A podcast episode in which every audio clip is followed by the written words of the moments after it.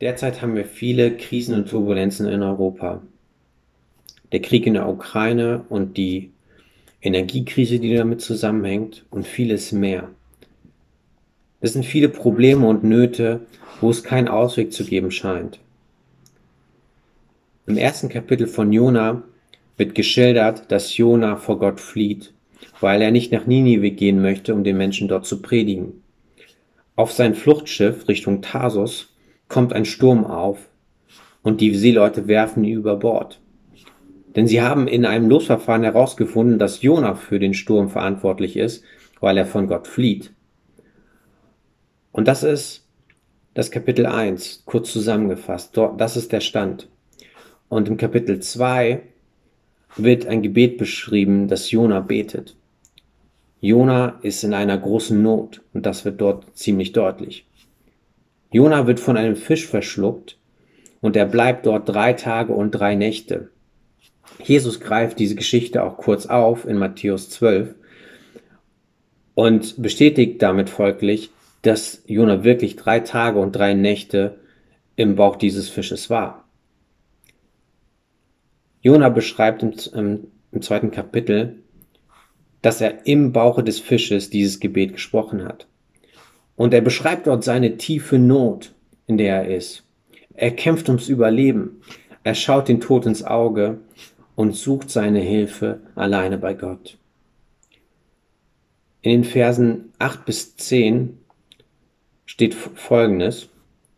Als ich keine Hoffnung mehr hatte, dachte ich an den Herrn und mein Gebet drang zu dir in deinen heiligen Tempel durch. Die, die falsche Götter anbeten, verzichten auf deine Gnade. Ich aber werde dir mit Dankliedern opfern und meine Gelübde halten, denn die Hilfe kommt vom Herrn. Jona erkennt in seiner Not, dass Gott seine einzige Hoffnung ist. Kein Götze, sondern Gott, der wirklich real helfen und retten kann. Und Gott erhört sein Gebet und rettet Jona und Gott und Jona gibt daraufhin Gott alleine die Ehre.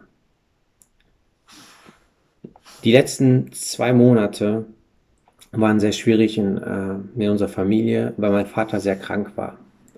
Und letzte Woche, als ich mit meinem Vater gesprochen hatte, erzählte er mir, dass er in, gerade in dieser Not viel zu Gott gebetet hat und Gott sehr nahe war weil er wusste, dass seine Hilfe, dass er absolut von der Hilfe Gottes abhängig ist. Nur Gott konnte ihn aus dieser Situation retten und zu ihm hat er auch dann gerufen. Er hat sehr oft Psalm 50, Vers 15 zitiert, rufe mich an in der Not, so wirst du mich erretten und du sollst mich preisen.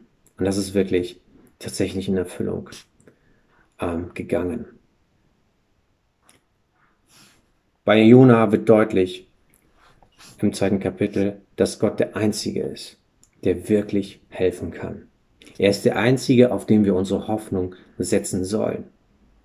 Er hat wirklich alles in der Hand. Und das wird in diesem Kapitel sehr deutlich. Und zwar steht im ersten und im letzten Vers, also im ersten Vers heißt es, Gott schickte den Fisch, um Jona zu verschlucken. Und im letzten Vers heißt es, Gott befahl den Fisch Jona wieder an Land auszuspucken. Also Gott ist souverän in dieser ganzen Situation, in dieser Not. Nöte sind in unserem Leben manchmal hilfreich, können hilfreich sein, weil dort unsere trügerischen Sicherheiten aufgedeckt werden. Ja, vielleicht unsere Götzen offenbart werden, auf denen wir unser Vertrauen gesetzt haben. Sei es zum Beispiel finanzielle Absicherung ähm, der sichere Arbeitsplatz oder die gute Familie. Das sind alles Dinge, die an sich nicht schlecht sind, aber wenn wir unsere Hoffnung, wenn wir einen zu hohen Wert diesen Dingen zumessen, können sie zum Götzen werden. Und Nöte können unseren Fokus auf Gott richten, wo wir erkennen, dass Gott der Einzige ist, von dem wir Errettung erwarten können, der retten kann. Ich weiß nicht, wo du gerade in deinem Leben stehst was gerade bei dir los ist. Vielleicht kriegst du gerade durch eine schwierige Zeit und du weißt nicht mehr ein noch aus. Ich will dich dazu ermutigen, deine Hilfe wie Jona alleine auf Gott dich zu fokussieren, die Hilfe alleine bei Gott zu suchen.